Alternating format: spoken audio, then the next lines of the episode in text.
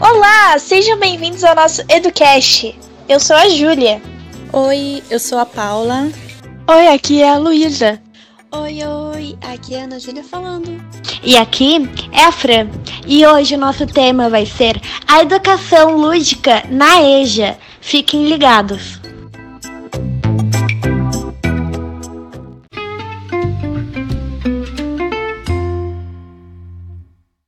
Dia, boa tarde, boa noite para quem está nos ouvindo. E hoje iremos falar sobre o lúdico na EJA.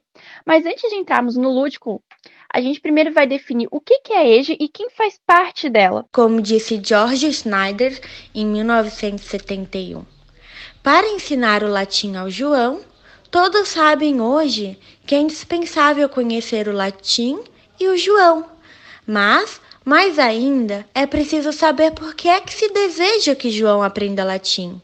Como é que a aprendizagem do latim o irá ajudar a se situar-se no mundo de hoje?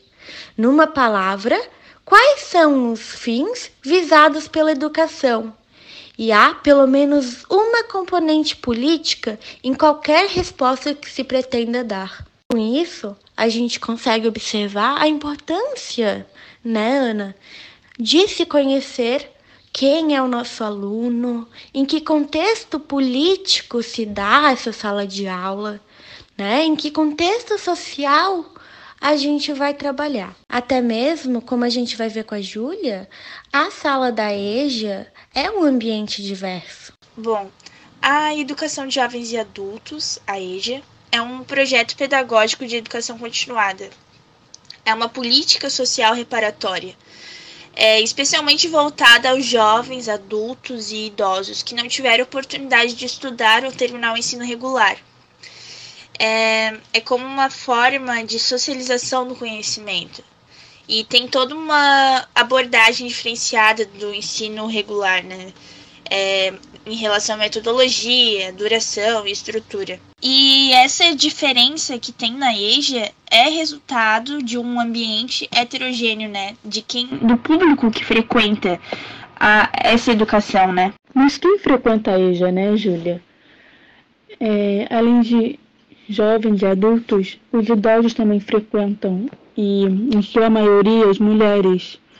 E além disso, a maioria são os negros e os pardos. Este recorte social, ele é muito evidente no nosso país porque jovens, adultos e idosos que frequentam a EJA têm uma trajetória escolar irregular e muitos deles precisam trabalhar em subempregos informais ou até mesmo formais para levar é, o alimento para suas famílias. Então, eles não podem se dar o luxo de sair do trabalho para escolher estudar, para ter uma formação, para poder é, emergir socialmente, porque eles precisam desse emprego. São pessoas que têm uma responsabilidade muito grande e não podem largar simplesmente o emprego para poder é, é, conseguir estudar. Então, essas motivações eles até têm, mas são, é, é um contexto social muito diferente da realidade do que aquele jovem que está concluindo o seu ensino médio, está conseguindo é, é, ir direto para uma faculdade, porque são pessoas que têm uma responsabilidade grande na vida e precisam primeiro dar conta dessa responsabilidade e acabam deixando a educação, os estudos de segundo plano. Para dar uma maior contextualizada sobre o que a Paula e a Luísa estavam falando, eu peguei alguns dados do IBGE que diz que dos 50 milhões de pessoas de 14 a 29 anos do país, 20,2% não completaram alguma etapa da educação básica, seja por ter abandonado a escola ou por nunca terem frequentado. Nesse total, 71% eram pretos ou pardos. E entre os principais motivos para evasão escolar, os mais apontados foram a necessidade de trabalhar, 39%, e a falta de interesse, 29%. E entre as mulheres, Destaca-se a gravidez, 23%, e os afazeres domésticos, que foi em 11%. Então, sobre os dados que a Ana trouxe, a gente consegue ver as características desse grupo que frequenta a EJA, né? O que aconteceu com essas pessoas que tiveram que deixar a escola. E a gente acaba percebendo que a EJA ela serve como uma forma de socialização do conhecimento, como justamente essa reparação social que teve lá atrás na vida dessas pessoas. E ali nos dados que a Ana Júlia trouxe, a gente percebe que 29,2% são nomeados como falta de interesse, o motivo da evasão escolar, né? E, e aí a gente problematiza essa parte pensando que será que realmente era falta de interesse dos alunos ou era a, a, a falta da escola na metodologia, né? Será que não era a metodologia da escola? Uma metodologia amassante, uma metodologia conteudista, que não produzia sequer nenhum interesse no aluno? E agora na EJA, como a gente pode impedir essa nova evasão educacional, né? Como que a gente pode trazer uma abordagem é, lúdica, uma abordagem é, que produza uma, um interesse no, no aluno, né? Que produza essa empolgação, que, essa, que instigue nele uma empolgação, um interesse pela educação. É importante produzir no aluno uma experiência que traga felicidade a ele, né? Ter por um dos objetivos a satisfação desse aluno. Essa satisfação também traz autoestima ao aluno, traz autoconfiança também. Se a gente for ver, a palavra lúdico vem do latim ludus, que significa brincar. E a brincadeira consegue produzir isso na gente, consegue produzir felicidade, satisfação. E levando em consideração que o ato de brincar sempre esteve presente durante toda a história da humanidade, em cada época, em cada contexto histórico, em vários e vários povos, sempre foi tido como algo natural e também utilizado com um caráter educativo. Se a gente for ver, Platão ele já falava por volta de 367 a.C., ele já apontava a importância da utilização dos jogos no desenvolvimento da aprendizagem das crianças, né? Ele afirmava que logo nos primeiros anos de vida os meninos e as meninas deveriam praticar juntos atividades educativas através dos jogos. E durante os séculos, essa ideia dos jogos na aprendizagem foi sendo construída por vários teóricos como Rousseau e Pestalozzi no século XVIII, Dewey no século XIX e no século XX Maria Montessori, Vygotsky e Piaget. É isso aí, Luiz, eu concordo com você, pois segundo a teoria de Vygotsky, o homem vai se desenvolvendo a partir da aprendizagem. E a aprendizagem tem influência direta ou indireta de outros seres humanos e do meio em que ele vive. E os jogos, eles estimulam esse desenvolvimento no aluno. Ele passa a desenvolver a partir de suas regras a chamada zona de desenvolvimento proximal, a qual proporciona a sensação de desafio e estimula para que a pessoa busque novas conquistas é como se fosse o combustível, a motivação da pessoa ou do aluno. Vygotsky explica que é essa zona de desenvolvimento proximal é o percurso que o ser humano faz até chegar ao amadurecimento real, onde ele chama de desenvolvimento real, a qual por meio dele a criança ou o adulto consegue executar tarefas de forma independente. Ou seja, o lúdico está tão envolvido nisso que, se o professor de matemática usar um brinquedo para mediar a aprendizagem do aluno, a zona de desenvolvimento proximal é ativada e esse aluno efetivamente adquire esse conhecimento. Porque ele é estimulado a aprender as regras do jogo, os resultados e, é claro, ele é motivado a ganhar e conquistar novas fases. Então, a gente consegue identificar como o lúdico está ligado à aprendizagem e que os brinquedos pedagógicos podem ser utilizados como ferramentas ao nosso favor.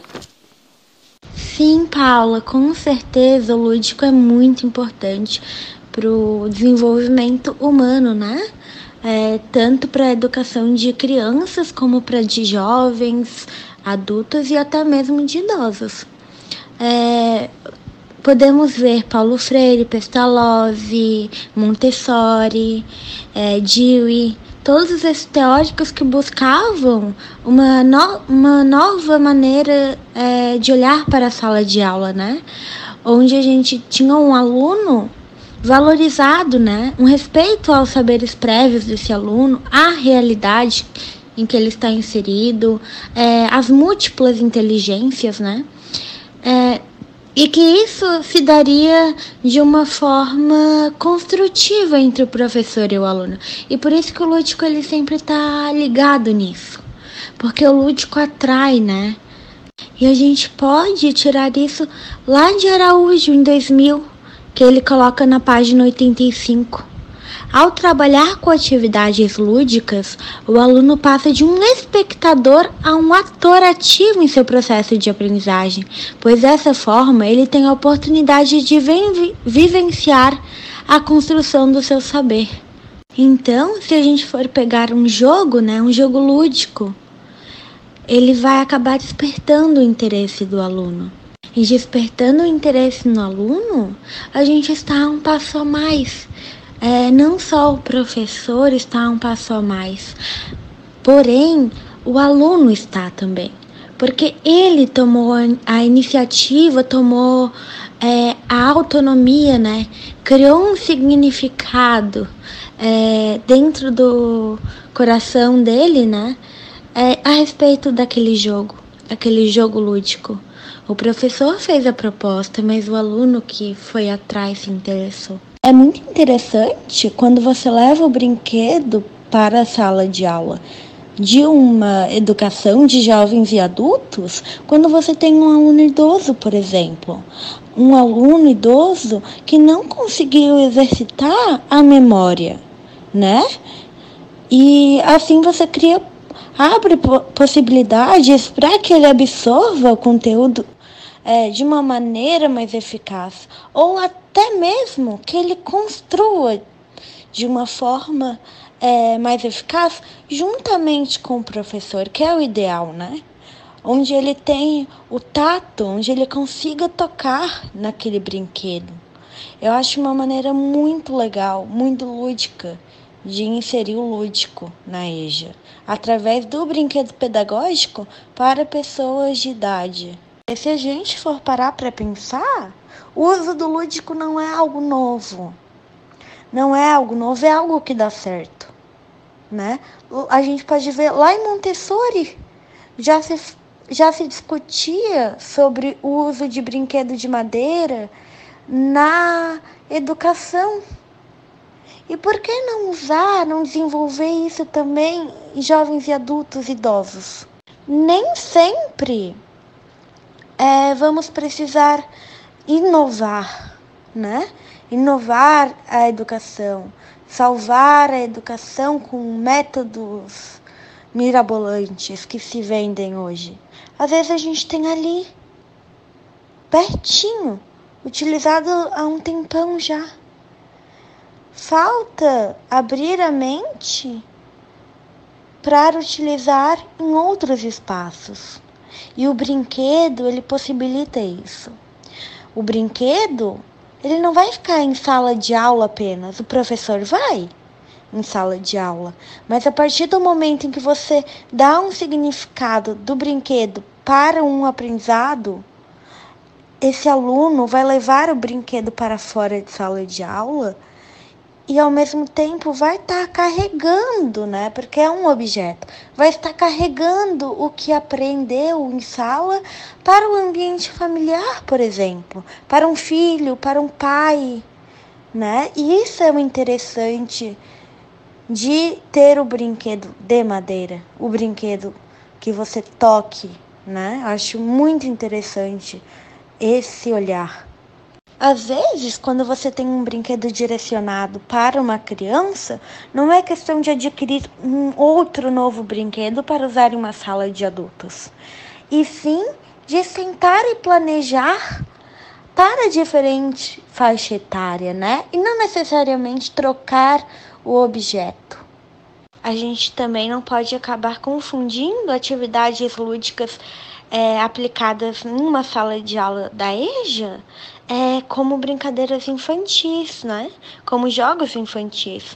Porque ao você levar dessa maneira errônea, você acaba infantilizando aquele idoso, né? E nessa fase, é, o importante não é você infantilizar, mas sim respeitar né? Todo um desenvolvimento que aquele idoso teve até hoje, né? Então você vai aplicar o jogo lúdico, você não vai fazer comentários, ai que fofo, né? É, isso é muito importante, porque assim como a gente não quer perceber uma criança como um adulto em miniatura, um adulto em formação, né? Não, a criança é um ser integral. E a mesma coisa com o idoso. O idoso é um ser integral e deve ser respeitado da sua maneira. As atividades lúdicas trazem benefícios no processo de aprendizagem na medida em que melhoram a atenção, o interesse, a concentração, a socialização e a autoestima dos educandos. Para que a aprendizagem ocorra, é necessário ter uma, uma interação ou troca de experiência entre o indivíduo com o meio ou com o ambiente educacional.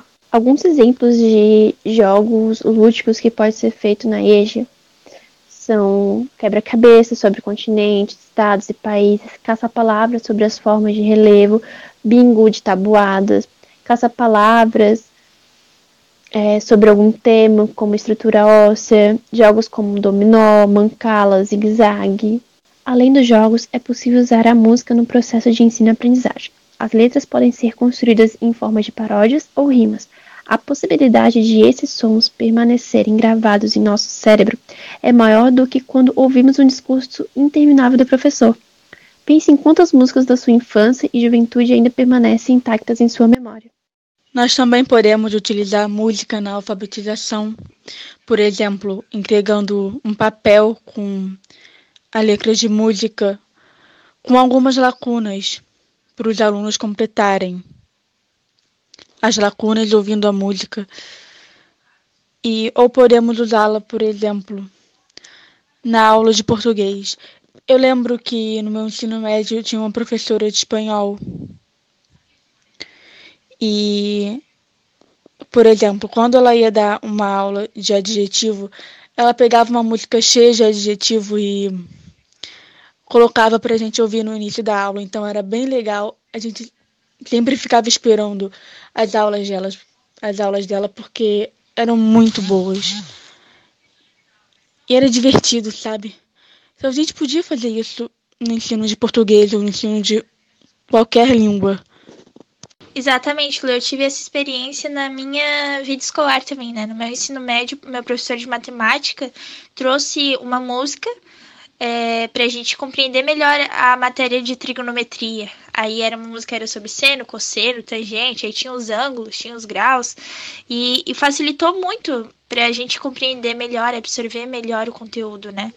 E, e a gente percebe que o lúdico tem realmente esse essa qualidade, né, de facilitar a matéria, de tornar de tornar fácil assuntos difíceis de ser entendidos. Então a gente percebe que com as atividades lúdicas em sala de aula, o aluno se torna o protagonista do seu próprio processo de aprendizagem. E essa ideia do aluno sendo o centro do ensino, o centro da educação, vem de uma construção histórica, né? principalmente aqui no Brasil, com, com o surgimento da escola nova. E trazendo o assunto para o olhar filosófico, John Dewey foi um filósofo americano que inspirou o movimento da Escola Nova no Brasil, o qual foi liderado por Anísio Teixeira, Fernando de Azevedo e Lourenço Filho. A pedagogia de Dewey parte do princípio de os alunos aprenderem mais a partir da realização de tarefas associadas aos conteúdos ensinados pelos professores, como atividades manuais desenvolvidas pelas próprias crianças. Ele buscava muito essa relação entre teoria e prática. Claro que sua teoria era voltada pra, para quando a criança entra na escola e dá continuidade à sua formação educacional mas ela pode sim ser aplicada na educação de jovens e adultos, pois o auxílio da prática facilita muito a aprendizagem, e essa prática voltada para o lúdico faz com que o jovem ou o adulto consiga concluir o processo de produtividade, criatividade e aprendizagem que ele perdeu na infância, enfatizando que não estamos apresentando o lúdico como a, com a intenção de infantilizar o adulto, mas como ferramenta de aprendizagem. Exatamente, Paula. E, e sobre voltar esse olhar para experimentar novas maneiras de ensino, por exemplo, lúdico né, né, que é o que a gente está propondo aqui.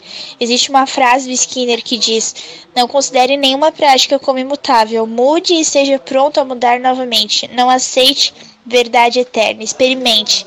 E é exatamente isso o que, o que a gente tem visto, né? Que, que o lúdico na Asia tem efeito positivo Sim, Júlia. E como antigamente os pioneiros da escola nova procuravam mudanças, hoje em dia a gente também procura porque está cada vez mais provado pela ciência, né?